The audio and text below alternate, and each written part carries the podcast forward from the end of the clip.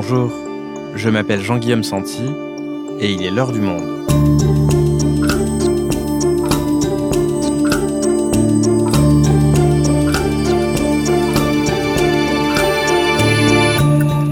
Aujourd'hui, le deuxième volet de notre plongée dans le monde très sélect des héritiers des plus grandes fortunes de France. LVMH, Pinot, Lagardère, Mullier, tous les PDG de ces grands groupes se sont retrouvés un jour face à l'épineuse question comment transmettre son entreprise à sa descendance? Raphaël Baquet et Vanessa Schneider nous racontent comment se passent ces choix au sein des grandes familles du capitalisme français. Pour ce deuxième épisode, pas d'héritier unique désigné, mais de nombreux enfants et des modèles radicalement différents. Chez les Arnaud, une concurrence interne entre les cinq prétendants au trône. Chez les Mulliers, un système de gestion quasi communiste entre les quelques mille descendants. Les héritiers du capitalisme français, épisode 2, un épisode produit par Jeanne Boézek, réalisation Amandine Robillard. Alors Raphaël et Vanessa, on a vu dans le premier épisode comment euh, s'est passée la succession au sein des groupes Pinot et Lagardère. On va maintenant passer au groupe LVMH, le groupe de Bernard Arnault. On connaît bien LVMH, ce groupe de luxe qui compte euh, Louis Vuitton, Christian Dior, Berluti. Euh, déjà, commençons par euh, son patron, Bernard Arnault. Qui est-il, Raphaël? Ah, c'est un personnage impressionnant, à vrai dire, pour ceux qu'il rencontre. Une espèce de longue silhouette, un peu glacée. Il vient d'une famille du Nord, euh, de Roubaix, hein, une de ces grandes familles industrielles euh, héritées euh, de la fin du 19e siècle. Hein. Son grand-père était à la tête d'une entreprise de travaux, son père était un ingénieur, et il a été éduqué dans la religion de l'entreprise. Enfant, euh, il allait visiter les usines avec, avec son grand-père. Euh, ses études ont été très surveillées. C'est un polytechnicien aussi. Je le précise d'emblée parce que ça a une énorme importance, et pour lui, et pour la façon dont il envisage euh, sa succession, c'est-à-dire hyper rationnel. C'est un scientifique. Et donc, dans sa façon de concevoir le travail, c'est un euh, mordu de travail. Il a, une religion du boulot, quoi. Oui, il est levé à 6h30 du matin. Euh, le samedi, il visite euh, les boutiques Louis Vuitton ou Christian Dior. il regarde tous les dossiers. Il n'a jamais dételé, au fond. Le travail, pour lui, c'est une forme de religion. Son groupe est un sacerdoce. Il ne vit ne parle que de son groupe et c'est vraiment l'œuvre de sa vie. Et alors, du point de vue de la succession, combien est-ce qu'il a d'enfants? Qui sont-ils? Et du coup, comment la question de la succession va se poser à lui? En fait, il présente un cas compliqué et délicat dans une succession. Il y a deux mariages, cinq enfants, donc de deux lits différents. Évidemment, dans une famille, ça peut être source de division mortelle, et il le sait bien. D'emblée, il, il s'est attaché à, souder hein, ces deux familles. Il a entrecroisé les liens entre eux. Les, enfants du premier mariage, Delphine et, Antoine, sont les parrains euh, des, trois enfants de son second mariage, Alexandre, Frédéric et Jean. Et il les a élevés euh, presque de la même manière, avec cette euh, religion des études, des diplômes et de, la, de, cette acquisition du savoir qui permet d'asseoir sa légitimité et aussi de faire fructifier sa fortune. Et tu le disais au début de cet épisode, il a fait Polytechnique, il est euh, intimement euh, lié à cette école-là. Est-ce que tous ses enfants ont fait euh, également les mêmes études?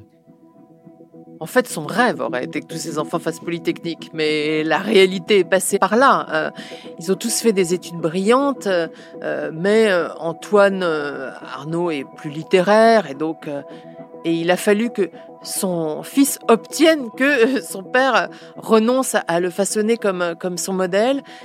Delphine a fait des études d'économie à la London School of Economics, donc ils ont fait des études relativement brillantes. Mais c'est les trois suivants qui ont été soumis à la pression de Polytechnique. Euh, pour moi, euh, le passage à Polytechnique, en plus, euh, a permis d'avoir une première rencontre avec gestion humaine hein, dans la partie militaire. C'est ce que j'expliquais pour mon fils qui lui aussi est à Polytechnique et qui a dirigé une petite équipe de pompiers pendant son stage militaire. Voilà, des expériences qui m'ont été très utiles par la suite.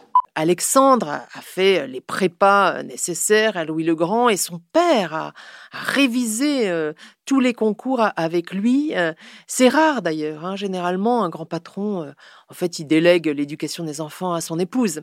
Là, Bernard Arnault, il est passionné par l'éducation et il a toute sa vie fait faire des exercices de maths à ses enfants, mais des exercices de maths de haut niveau, hein, bien sûr.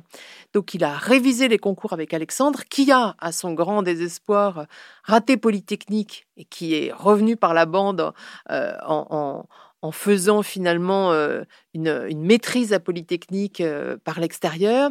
Et puis Frédéric Arnaud a réussi Polytechnique. Alors lui, c'est l'espèce de surdoué de la famille, euh, pianiste quasi professionnel, classé en tennis, euh, qui a la même année réussi et Sup et Polytechnique. Il faut entendre son père raconter l'oral de mathématiques de Frédéric à Normal Sup. Bernard Arnault est allé assister à l'oral. On imagine dans l'amphi de la rue d'Ulm le, grand patron du capitalisme français qui arrive comme ça dans les spectateurs. Et quand Bernard Arnault raconte ça, on, voit à quel point c'est important pour lui. Euh, son fils est devant le tableau noir, euh, couvert d'équations, et, et il sèche pendant dix minutes, ou en tout cas il réfléchit. Et, son père a l'impression que ça y est, tout s'effondre. Et puis finalement, euh, il réussit à couvrir le tableau noir d'équations et il a 18. Et, rien qu'à se souvenir, là, on, voit bien que Bernard Arnault est transporté. Pour lui, c'est extrêmement important. Et cette, euh, cette forme de foi qu'il a dans cette école, évidemment, rejaillit sur les barons du groupe, qui imaginent que la succession va se faire sur ces critères. Lequel succédera? Est-ce que c'est celui qui ressemble le plus au père et qui est le plus diplômé, ou est-ce que ce sont les autres? Et alors, ce qui est intéressant du point de vue de la succession, c'est que ces cinq enfants travaillent tous aujourd'hui pour LVMH, et vous le racontez d'ailleurs au début de, de votre article, ils se réunissent tous les mois dans le salon du père. Alors, comment ça se passe tout ça? En fait, leur père ne les a pas seulement poussés à faire des études brillantes, il les a mentorés, il les a entraînés à diriger plus tard le groupe. Donc, ils y sont tous, effectivement, en fonction de leurs appétences, en fonction de leurs capacités. Hein. Antoine Arnaud s'occupe plus de, communication et est à la tête de Berluti. Euh, Delphine Arnaud s'occupe plus des créateurs au sein de Louis Vuitton. Frédéric est passionné de mécanique et chez Ty le fabricant de montres. Alexandre est chez Tiffany. Ils ont tous leur rôle en réalité, ils n'ont pas un rôle de dirigeant exécutif, hein, encore. C'est souvent euh, des barons du groupe qui dirigent réellement hein, les, départements dans lesquels ils sont. C'est-à-dire que cette image très dynastique qu'on peut voir des fois dans des reportages photos, elle est à nuancer quand même. Il y a quand même des, des barons du groupe qui les mentorent et qui les surveillent aussi? En vérité, cette image, elle est mise en scène. On le voit sur les réseaux sociaux, dans les magazines. À chaque fois, on voit un des enfants Arnaud lors du lancement de tel ou tel produit, de telle ou telle marque. En réalité, il y a toujours un baron derrière. Euh, c'est un des banquiers qui témoigne dans le papier, euh, dit que c'est un peu comme euh, la chasse du dauphin sous l'Ancien Régime. Il y a un garde à droite, un garde à gauche, un piqueux qui ramène le sanglier devant le dauphin et, c'est le dauphin qui pose devant les trophées. C'est un peu ça chez les Arnaud. Il met en scène la dynastie au travail pour asseoir sa légitimité et pour que plus tard, lorsque le moment de la succession sera venu, celui qui se distinguera et qui vraiment le remplacera comme PDG du groupe, eh bien, au fond, personne ne le contestera. Donc il n'y a pas de successeur désigné. Donc au quotidien, ça veut dire que tous ces enfants euh, qui s'entendent bien, tu nous l'as dit, en tout cas euh, Bernard Arnault a tout fait pour, ils se regardent en chien de faïence, il y a une compétition entre les cinq? En fait, on est comme devant un éleveur de pur sang. Il élève ses enfants euh, comme des chevaux de course. Ils sont sur le, début de la course, presque tous, et on va voir euh, lequel se distinguera. Tout le monde fait des paris. Tous les cadres euh, de l'entreprise sont déjà en train de parier, plutôt sur les enfants du second mariage. Plutôt, la course pour l'instant se passe entre Alexandre et Frédéric. Le polytechnicien Frédéric, euh, l'ingénieur euh, Alexandre. Ils sont les, les plus pressés. Alexandre est celui qui affirme le plus d'ailleurs son ambition. Frédéric est plus modeste. Mais, mais c'est vrai qu'on voit bien que la compétition pour l'heure se passe entre eux. Mais en même temps, la succession, c'est un sujet tabou. Hein. Personne ne l'aborde de façon publique ou affichée. On ne fait qu'en parler, mais tout ça est évidemment tout à fait secret. Pourquoi? Parce que ce serait un crime de, lèse-majesté de, de pouvoir envisager un jour que Bernard Arnault puisse avoir un successeur? Ah oui, et puis Bernard Arnault lui-même euh, ne l'envisage pas. Euh, il dit qu'il est encore là pour longtemps. Hein. Et il a, il a 72 ans d'ailleurs, il est en forme, mais il ne pense pas euh, laisser la place avant au moins 10, voire 20 ans, dit-il. Donc c'est vrai que c'est un sujet tabou, même si la succession est extrêmement préparée. Et alors Bernard Arnault, il n'a toujours pas donné euh, d'indication, de préférence, alors que d'autres exemples, comme François Pinault, avaient décidé très tôt euh, qui euh, leur succéderait. Pourquoi? D'abord, il n'est pas tout à fait sûr de son choix, même s'il les a conditionnés à la réussite. Ils sont encore jeunes, à vrai dire. Il y a encore un petit dernier qui vient tout juste de terminer ses études. Et puis, dire trop tôt, hein, c'est d'une certaine façon perdre son pouvoir. Et là, il est dans une espèce de situation de que le meilleur gagne. Hein il faut que chacun fasse ses preuves. Et à la fin, il espère que l'un d'entre eux, presque naturellement, aura assis, euh, même aux yeux de tout le monde, l'idée que c'est lui le successeur à la tête du groupe groupe dont sa hantise est qu'il soit démantelé. Hein. si la famille se divisait, ça serait l'assurance que l'œuvre de sa vie s'effondrerait et que chacun de ces départements qui font ce très grand groupe du luxe, hein, un des plus puissants au monde, tout d'un coup euh, exploserait.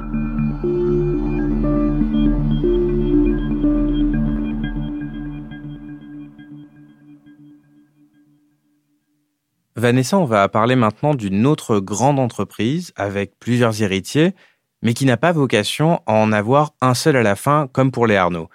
Une entreprise qui est d'ailleurs également installée à Roubaix, à deux pas de la famille de Bernard Arnault, et ce sont les Mulliers.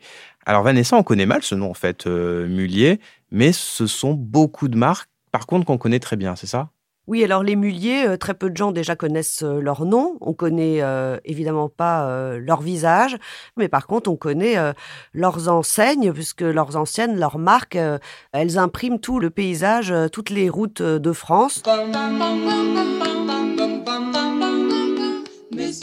Euh, c'est euh, Auchan, euh, Le Roi Merlin, Boulanger, Decathlon, les marques de vêtements Kiabi, Pinky, Auto, Flunch. C'est en gros toutes les périphéries urbaines qui sont colonisées par les anciennes muliers. Donc un énorme empire, près de 100 milliards euh, d'euros de chiffre d'affaires euh, et puis 700 euh, 000 salariés dans le monde, une des très très grosses fortunes françaises. Et alors ce groupe qui, tu viens de le dire, est principalement constitué d'enseignes qu'on peut trouver dans ces zones commerciales périurbaines, il vient d'où? C'est quoi son histoire? Alors ce groupe, il a une histoire très euh, particulière. Au départ, c'est une petite famille euh, de Roubaix qui euh, se développe dans l'industrie lainière.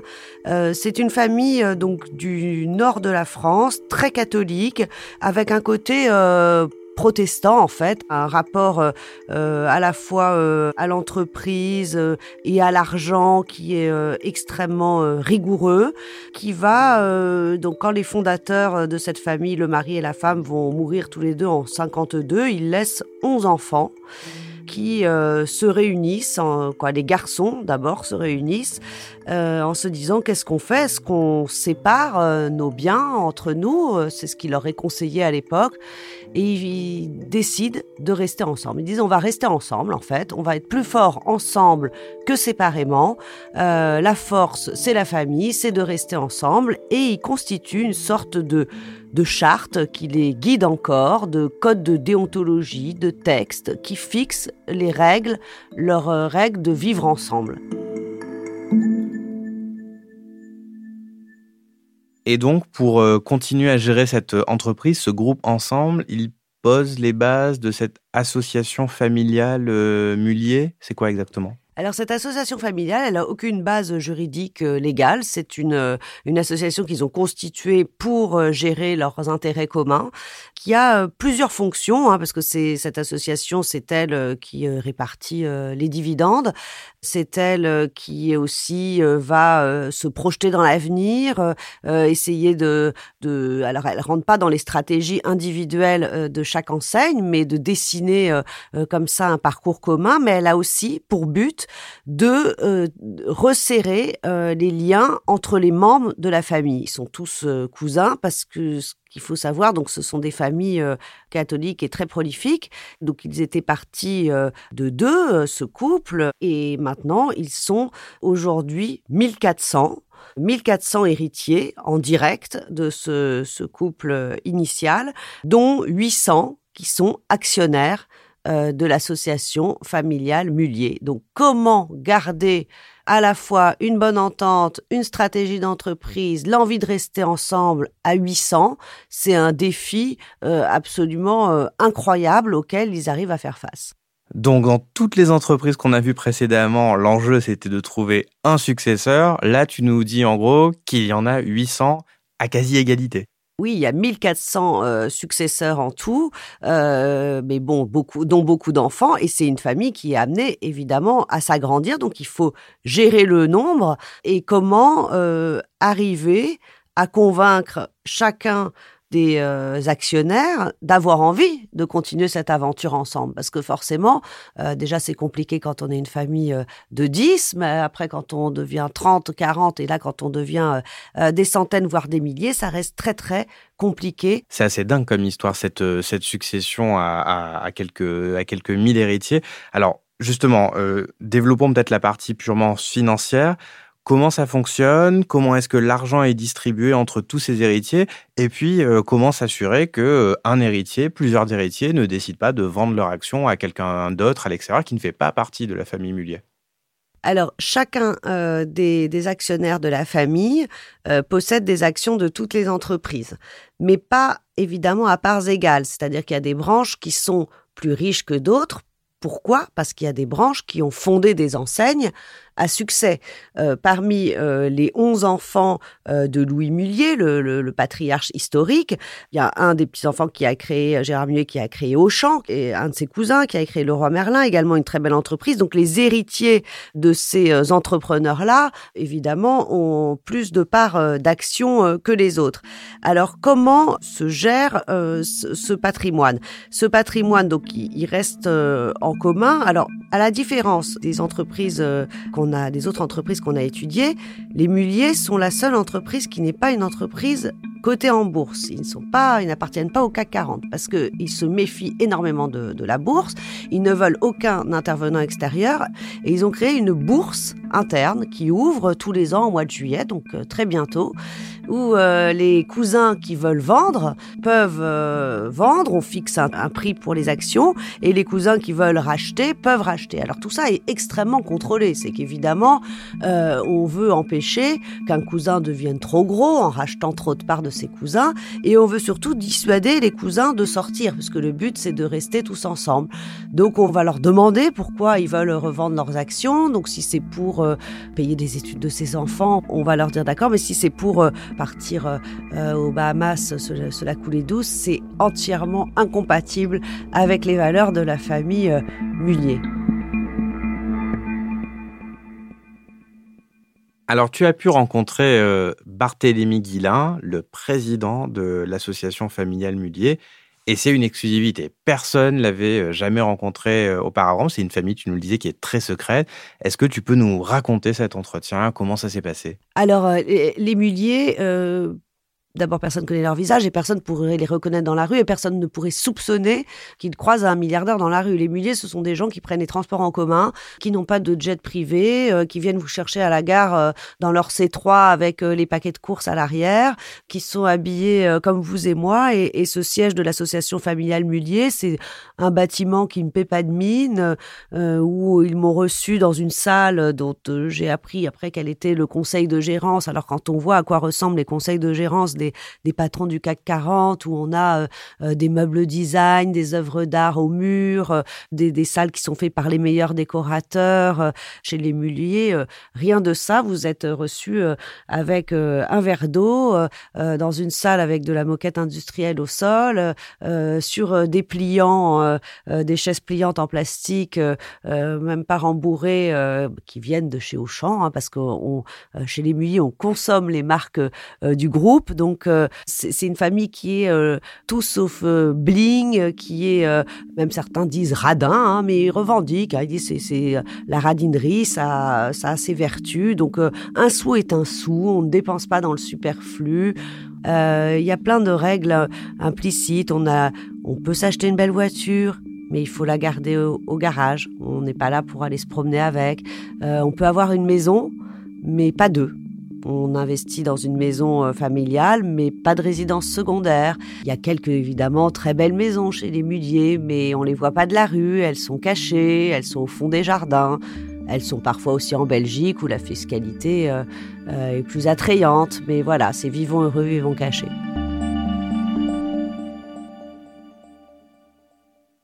On a vu la question financière, on a vu la question des, valeurs, donc un, rapport euh, extrêmement fort à la famille et, euh, un rapport à l'argent euh, qui est très économe. J'aimerais qu'on parle de la façon dont on gouverne un groupe avec un système quasi communiste comme ça. Sans leadership, sans tête unique, comment est-ce qu'on fait pour imprimer une stratégie globale et diriger un grand groupe industriel? Alors en fait, la force des muliers, c'est justement que ce n'est pas un groupe au sens euh, capitalistique du terme, c'est-à-dire chaque entreprise, toutes les entreprises qu'on a citées, les Leroy Merlin, les Decathlon, les Flunch, les Auchan, sont des, ont leur propre stratégie d'entreprise et sont indépendantes des unes des autres. Ce qui les protège, parce que s'il y en a une euh, qui coule, ça entraîne pas tout le groupe. Euh, donc c'est ces entreprises euh, chez les muliers, il n'y a pas de droit de fauteuil. C'est pas parce qu'on a un fils mulier qu'on va travailler dans des enseignes du groupe. D'ailleurs, il y a beaucoup de muliers qui font d'autres euh, métiers qui sont actionnaires, mais euh, qui sont euh, dentistes, profs, musiciens, qui font plein d'autres choses, qui n'ont absolument rien à voir avec les entreprises muliers. Donc au sein des entreprises muliers, pour les diriger, généralement on va chercher des gens de l'extérieur parce qu'on veut, on veut les meilleurs. Donc des gens qui sont pas des familiaux comme ils disent, mais il y a cette gestion qui est très efficace où à côté de chaque poste de dirigeants qui viennent généralement de l'extérieur, qui sont les, les postes exécutifs, il y a un poste de président non exécutif qui là généralement est recruté parmi les cousins, euh, des cousins qui reçoivent pour ça des formations, hein, qui sont formés, on laisse rien au hasard, et qui euh, euh, veillent au grain, qui sont, qui accompagnent le dirigeant exécutif, qui veillent au grain, qui reportent à l'association familiale et, et qui surtout veillent à ce que les valeurs de la famille soient perpétuées dans chacune des enseignes. Et alors Vanessa, tu l'as dit, des fois, c'est compliqué de maintenir un lien familial avec une famille, euh, ne serait-ce qu'une douzaine de personnes. Alors, comment est-ce qu'on fait euh, quand on est 1400 euh, Est-ce qu'il y a des stratégies pour maintenir cette cohésion? Alors les, les muliers ont tout à fait conscience de ce, de ce risque. Euh, euh, et ils le disent d'ailleurs. Ils disent dans chaque famille, euh, on s'entend pas toujours avec les membres de sa famille, mais quand on se dispute, ben on se sépare. Et nous, on peut pas se séparer. On peut pas se séparer parce qu'on a ce capital commun. Donc il faut trouver des solutions pour arriver à rester bien ensemble et de la façon la plus harmonieuse possible. Donc ils ont développé tout un tas d'outils pour euh, maintenir les liens, pour tout simplement que les gens continuent à se connaître. Parce que déjà, on a du mal à connaître des cousins éloignés dans des familles normales, mais dans des familles comme ça à 1400, là, pour le coup, euh, et puis maintenant des milliers, il y en a partout dans le monde. Ils ont élaboré plein d'outils euh, de, de, de, de, cohérence comme ça familiale il y a des, des, des, colos qui sont euh, proposés dès le plus jeune âge pour les enfants muliers. On va faire euh, des stages de poney ensemble euh, entre petits cousins. Après, quand on devient adolescent, entre 14 et 17 ans, il y a des voyages qui sont organisés. Ou pareil, les cousins apprennent à se connaître. Puis au passage, évidemment, on visite des entreprises, des enseignes du groupe et, et on est un petit peu formé à la vie, à la vie des entreprises. Plus tard, à l'âge adulte, il y a des, des grandes cousinades qui sont organisées on fait euh, des repas. Alors les muliers, ils, adorent se déguiser, donc ils font des thèmes, cabarets, euh, euh, des soirées. Ils font beaucoup de voyages aussi, des voyages d'études. Il y a trois, quatre voyages d'études qui sont, alors c'est payant, hein, tout se paye, mais qui sont proposés aux membres de la famille. Donc c'est un moyen à la fois de se connaître. Quand il y a 40 personnes qui partent ensemble dans un bus aux États-Unis ou au Brésil, bah forcément ils apprennent à se connaître, donc et en même temps ils apprennent à connaître les anciennes du groupe, ils se forment au capitalisme, euh, donc tout ça est un système assez vertueux. Une de leurs maximes, c'est on aime que les gens qu'on connaît, et donc il faut d'abord apprendre à se connaître pour apprendre à s'aimer et pour avoir envie de rester unis au sein de cette famille. Merci Raphaël, merci Vanessa. Merci Jean-Guillaume. Merci beaucoup.